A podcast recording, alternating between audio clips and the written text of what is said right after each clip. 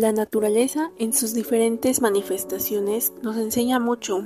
Al observarla podemos ver que los animales cuando son pequeñitos son muy traviesos y así consiguen adquirir las habilidades necesarias que los capacitarán para su vida adulta.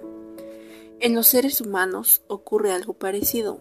Mediante el juego, los niños adquieren destrezas que les serán útiles para su desarrollo cognitivo, motor, social, de expresión y emocional. Mi nombre es Ada Araceli Vargas Pacheco. Soy Michelle Rivera Méndez y este es un podcast sobre la importancia de los juegos en el desarrollo integral y aprendizaje de los niños.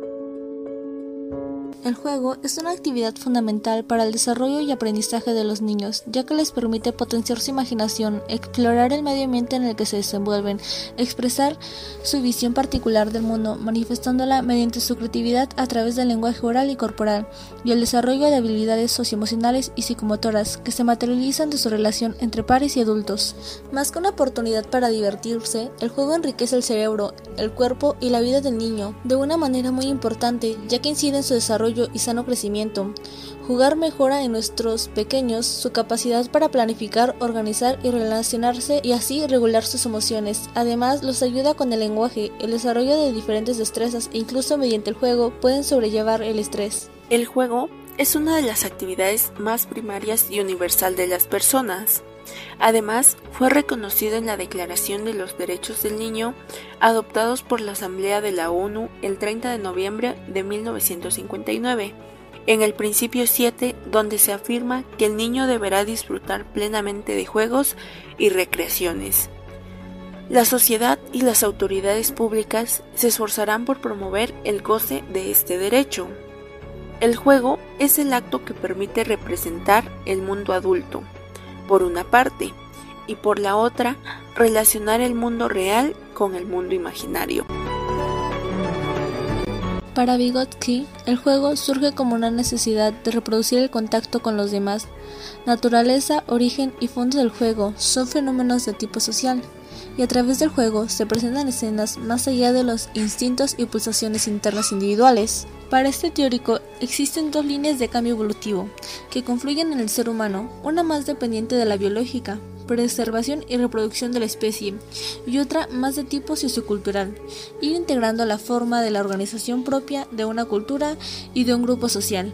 Finalmente, establece que el juego es una actividad social en la cual, gracias a la cooperación con otros niños, se logra adquirir papeles o roles complementarios al propio.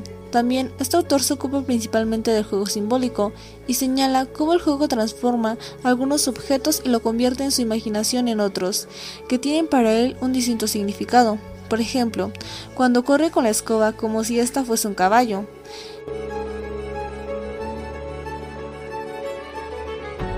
Para Piaget, el juego forma parte de la inteligencia del niño, porque representa la asimilación funcional o reproductiva de la realidad según cada etapa evolutiva. Piaget asocia tres estructuras básicas del juego, con las fases evolutivas del pensamiento humano. 1. El juego es simple ejercicio. 2. El juego simbólico. Y 3. El juego reglado. Piaget se centró principalmente en la cognición sin dedicar demasiada atención a las emociones y las motivaciones de los niños.